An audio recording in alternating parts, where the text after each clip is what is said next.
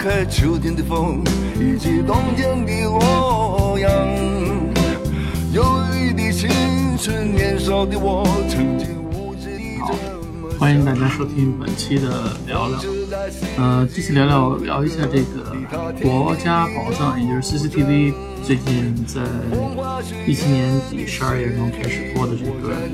综艺节目，电视综艺节目，为什么会刷屏？嗯，其实很很久了，有一段时间了。我觉得有些东西有点又变成那种不吐不快的那种状态。大家也知道，聊了到现在这个最新这一期跟前面一期隔的时间比较长，主要是中间我觉得有些东西没什么好好聊的。然后一直在看书，看各种各样的书，呃，历史方面的书啊，然后包括军事方面的书。嗯，看到这个国家宝藏为什么会刷屏呢？最早也是看到百度里边推荐了一个信息，然后去看了一下国家宝藏，从第一期呃陆续看了后面一些。虽然没有每一集都去追都去看，但是我觉得看了一下有些感触，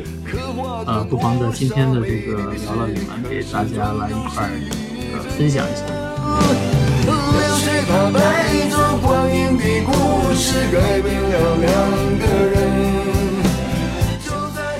先呢，我觉得就是《国家宝藏》这种节目为什么会在最近会刷屏的一个呃根本原因，就是一个文化的一个怎么说呢？在这个期间或者在这个时代，呃，这个词可能用的不太准确，就是说这么几年吧，在中国的这个国力在增强，然后到一个呃现在是一种花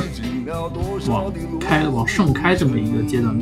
这么一个阶段在走的这样一个过程的时候，这种节目很很给力，很提气。这让我想到了之前有一个现象，就是说这个《战狼二》的这个这个节目制作为什么会很多人喜欢看？呃，其实看这个节目里面，呃，我我自己能品出两点。第一点，就《战狼二》它为什么会让你喜欢看？一个是它，呃，就大部分的人会会说一些，比如说这种宣扬这种呃国家的这种强大呀，然后民族的精神啊，或者是英雄主义这种精神。那我看的是两点，一个点就像吴京说的有一个话，在那个影片里头是他做的那个角色。呃，这个有个老外说看不起中国嘛，他们俩打打打打的最后不行了，摔那，然后那个老外被他给 K 死了。然后这个吴京说了说了一句话，就是针对那个老外说看不起中国那话，他说那是在以前，这一点特别印象特别深，因为影院里有人在看的时候还为这个事儿笑起来，就说别人在海外的这些国家的一些人，他们还是拿老的观点来看中国人，然后其实中国人自己很明白自己国家的一个情况，尤其是你各种的呃呃社会的这个呃新闻也好，文化宣传也好，发展了这么多年，包括信息的来源渠道也好，大家自己是很看得清楚自己，但是老外这边，我们说老外这边一般就是简称特指这个所谓的西方七个工业强国嘛，包括日本。然后他们对中国的一个看法还是不变不变的，就是说没有随随着变化而变化，随着中国的变化而变化。这个观点其实可以从他们自己的国家那个媒体宣传，还有包括的文化教育上有很大关系的影响。嗯，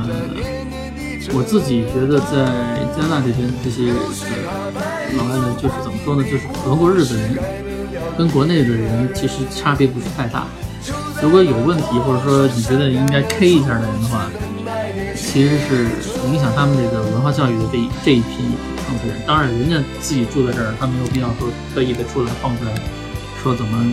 汉你，对不对？也不是说中国的文化强大到多大的一个程度，然后表现出来他一定要喜欢你中国人怎么怎么样，不是这个概念。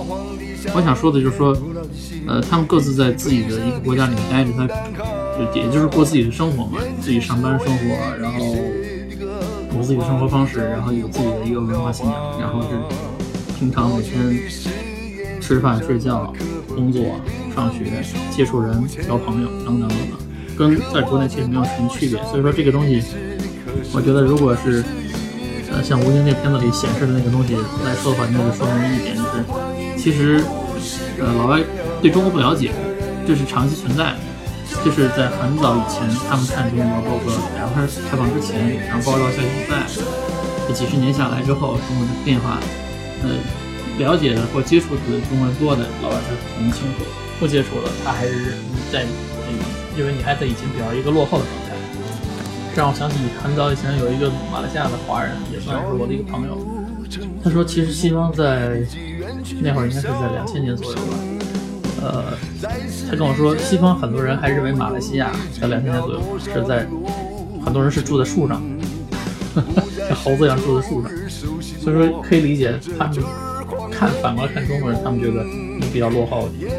也跟他们自己国内文化，包括像加拿大这边的这些新闻这些文化，他们只关注美国人的情况。说白了不好听，说句不好听的说，加拿大人某种程度上他的文化其实受美国的文化是。很大影响，所以说他只看美国情况，觉得美国的世界就跟美国人自己觉得自己很牛逼，然后他就不看其他其他世界的情况一样。这个不得不提的一点就是这些演艺圈的人，为什么这个看吴京这个事儿，就是张二这么牛，这么想，就是五十亿的这个这个这个电影票房这个东西，大家盯得很紧，不光是他这个票房上，但实际上反映的是一个集体的一个意识，就是这个民族这个这个看票。看这个电影票房支持票房的这帮人，他们的这个民族意识是什么？是什么呢？就是说不用去看好莱坞的片子的情况下，中国的片子，你先不说它的拍摄技巧，或者说用的这些炫技的那些东西，先不用谈这些东西，单只是看这个片子本身组成的故事这个因素，大片因素已经足够了。那什么意思呢？给中国很多的这个怎么说，就是想发展所谓国际化的这种。告诉了一个很明确的信号，不一定，不一定，你一定要去什么好莱坞去成为一个好莱坞认可的华人演员，你才是牛逼演员。中国，你自己带着自己的这个国家，然后你自己去拍这种片子，拍这种很好的这种节目，组织很好的这种故事，国内人也认。吴京就是个例子，一个再明显不过的例子。如果很多人没意识到这一点，认为只要是海外大片什么这样组织起来的节目会怎么样？有人甚至说，好莱坞现在快变成了一个现代社会的一个造神运动，它代替了以前的这个像希腊世界的这个神，现在都变成 Marvel 的这种各种各样的这个神奇四侠什么等等，什么超人啊等等等等这些乱七八糟的东西变成神仙了。新一代孩子被这种文化洗礼，其实不是啊。你看中国这个很多有想法的这个演艺圈的人。创作人员，特别是创作人员，他创造出来的故事，包括像《战狼》这种系列的这种故事，他其实已经已经跨过这个好莱坞这个阶段。某种程度讲，你不见得在好莱坞成功，在中国你只要能做出来这样，中国就是好莱坞，中国就是比他们更成功的一个一个市场。其实这是在文化一个小的一个缩影的层面，还有一个侧面，你可以看这个中国市场。其实中国市场就是一个。怎么说呢？也是孕育文化或者影响文化的一个很重要的一个点。呃，我们可以看，在中国市场上，在手机的发展过程中，历史中，诺基亚的毁灭或者诺基亚的衰落，主要的原因就是因为中国市场抛弃了诺基亚，然后接受了苹果。接受了苹果之后，现在苹果也有点这么好了三五年，领了风骚三五年，然后就有点走下坡路。什么原因？也是因为中国市场开始有点逆反它，有点。抛弃他的那意思，所以说苹果公司很危险，就这么个意思。所以说我说了这么大一堆这个逻，我就觉得有点扯轱辘话。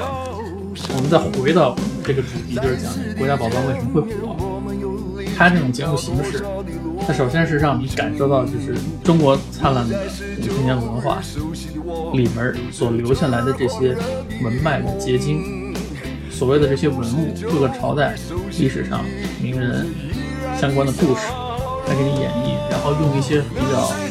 实力派的这种演员，然后作为讲解，作为国宝的守护人来带入。因为他要吸这个节目，我觉得刷屏，他之所以刷到那么高的像豆瓣评分那么高，它主要是要吸引中青呃年龄段的这个人人群吸引，把他们吸引上，然后让他们有一种很深的认同感，对自己祖国、自己中华文化、华夏文明的这个文脉的认同感。他会给你一个很直观的体验，就是你作为一个中国人，你很骄傲，你知道你在历史上的这些先人，你的这些祖先，你的这些很牛逼的这些老祖宗，他给你带来了一些什么样的东西，然后你有这么些文化的历史在你的这个国家的组成部分里头，你会心里非常非常开心。开心的原因是什么？就知道你这个华夏民族、中华民族很牛逼，这是第一点。第二点，文脉没有断，这是在那个讲石鼓那个故事里边，我觉得这个非常明显的感觉，就是传承了这么多年、几千年下来，世界上任何一个国家，很多国家文字丢失了，对吧？刚才会专门说到这个问题，然后可能他们的文明就中断掉了。啊，然后包括像古印度，甚至于最后被英国给彻底洗脑，我们可以看到今天的印度是一个什么样，你就能明白，就是这个文化如果没有断，然后不同地域的人就是书同文，话说可以说的不一样，但是我们看我相同的文字，这就是我们的根。千万的华人，不管是中国的、大陆内的、港港台的，以及所谓海外的华人。能在一起，心连心连连在一起的一个最核心的东西。所以说，这个东西不光是一个父子传承的问题，它其实是不希望把这条文化的线索也好，家庭的呃精神的传承的这条线索也好，都不要断掉。正因为这个东西是一个最核心的东西，它能打动所有的观众，打动所有的这个年龄阶阶段的人，包括我前面说的那个。呃，就是文化自豪感，中国人现在文化的爆发期，就是这个花朵的盛开，像一朵很艳丽的牡丹花一样，它正在一个盛放的这个这个过程中。就由于这个东西有很多这些人也有很很强的这种共鸣，文化共鸣，所以说你才会看到这种节目才会变成一个叫刷屏，很多人喜欢看的。为什么喜欢看？首先是节目编制的这个过程。容易理解，容易接受。第二个，看到的里面的明星，当然我不反对啊，就说你有很多人是某某人的这个粉丝，有偶像情节，你看，但他这种代入感，由于这个人的演绎，然后你会关注到，呃，比如说怎么说，简单说就是爱屋及乌吧。你说，由于他这种文化代入感，你会看到他说的那个东西，你会去观察，会去看，就类似于我小时候看历史小说里面写的某些章节、某些片段，他会讲。涉及到很多历史上的一些事件，那我看这本书的时候，我我也会去看那个相关的历史章节的那些事件的那些呃东西，不管它是呃玄幻类型的去写也好，或者说写实写写实类型也好，这个国家宝藏这种节目其实它也是一样的，它给你找出一些点，找出一些很璀璨的像珍珠一样的这种宝藏，啊，让你去感受到它的这个璀璨的光华的同时。他讲到了很多故事，因为这个如果只是做一个文物的这个鉴赏的话，那就变成鉴宝了，那这个节目的失去意义了。它实际上这个文化是这个文化，它是一个文化类型的节目，你可以说它是个综艺节目，但是实际上它是一个文化类型的节目。但是把很多以物来讲人，然后通过人再把这个物给诠释出来，诠释出来其实就是故事，说是人组成的故事，然后他把整个里面所孕育的这个呃。怎么说呢？就是你真正的这个文化的根在什么地方，你捋出来，给讲清楚。这样的话，有一个很好的特点，就是它是一个比较轻松、比较容易让人接受的方式，让呃观众，让看这个《国家宝藏》这个节目的观众，你可以很直观的去感受到这个这个呃自己的文化的这种厚度、厚度、层次感。呃，尤其像比如说看那个有多彩的那个釉瓶儿。呃，我我记得那个解解说的那个叫张生的那个，他说的这个釉瓶的这个整个情况，那就反映出来一个最直观的一个东西，就是呃，每个人呃他贡献出他的这个知识，让你能了解到这个东西的情况，包括他说的这十五层，每一层的不同的釉色应该怎么烧，技术，然后包括最终的这个这瓶子为什么能烧得出来，这个概率才有多大，多点点。很难，但是他把这个东西诠释出来，这个产品，呃，不能说产品，这个文物啊，这个美好的这个瓷器人物给它做出来了，这是一个力量啊，这是一个怎么说呢，人心的力量，或者说是一个民族的这个力量。他这种文化也好，他这种民族的力量也好，他这种通过这种节目去展示，你就可以感觉到就是。这种节目能成功的这个核心在什么地方？是依托于你现在这个国体是昌盛的，你现在的国家的这个社会的稳定和祥和，是是是有这样的气氛的，你才能感觉到这种情况。就跟我们说很多就是啊，盛世收藏，盛世收藏有就是你这国家的社会很好的情况下，很多人去研究收藏，去呃发掘文物啊。我不是说那种去挖坟儿的那种发掘文物，啊就是发掘民间收藏的文物，让大家去感受，去去有人有收集有感受的那种喜好。但实际上，由于把这个节目它编排的这个这种，不管是人物的切入也好，比较好的这种演员的这种演绎也好，包括最后的这个讲一个历史的故事也好，它等于是把这种底蕴，就是我们刚才说的这个历史的这个厚度，给你比较绚烂的表现出来。然后 CCTV 做了一个好处，就是说他做这个节目时候，他又通过声光电的技术，在舞台上，他给你展现出来很立体。这样的话，你就会觉得作为一个。也是这样一个民族领的一份子，也是这样老祖宗之后传承下来的后代，你也会觉得很开心。所以说，这个也就促成每一个人，我相信每一个看这个节目有有子女的人啊，我自己也是有这种感受，我就会让我自己的孩子也要去记住，哪怕是生在海外，你也要掌握好中文，学好自己的这个文字，然后了解自己国家的历史，然后。包括你自己待着的一个地方，你也要了解它这个历历史，比如说加拿大历史啊、情况啊等等。这其实就是一种文化的一种融合，然后以你自己有根的这种情况下，你才跑去学别人的东西。我总是就这样一个基于这种看法。如果像某一些人，他抛弃掉自己自己的这个文化的基础，呃，片面的去迎合。比如说这种西方社会的这种文化，那就是最后变成一个邯郸学步。邯郸学步这故事，简单说就是说，你太哈别人的模式了，你最后搞搞不清楚你自己是个什么模式，连你自己原先走路的方式你都忘掉了，是这么个意思。所以说，我觉得，呃，这也可以类推过来，就是你当你想要了解别人的时候，首先你把你自己的这个文化的这个根子、这个底子先做好，了解好。而且我觉得，就是现在说的这个《国家宝藏》这个节目，就恰恰是特别好的给青少年这帮人去了解、去感受，然后包括去学习。所以说我我我建议大家是有空的时候去可以看看这个《国家宝藏》这个这这档节目，嗯，不管是从历史呃文化上面各个方面吧，都有一个很好的一个一个感受和感触。另外，我觉得他们选的这个演员。各个选择这个组成的这个演员的阵容也不错，有各种各样的这个 各个年龄段的这个偶像进去。不管你是看明星偶像也好看呃文物也好，都能慢慢慢慢的潜移默化中润物细无声当中感受到自己祖国文化的灿烂。谢谢大家，然后我们再有空再来聊聊。我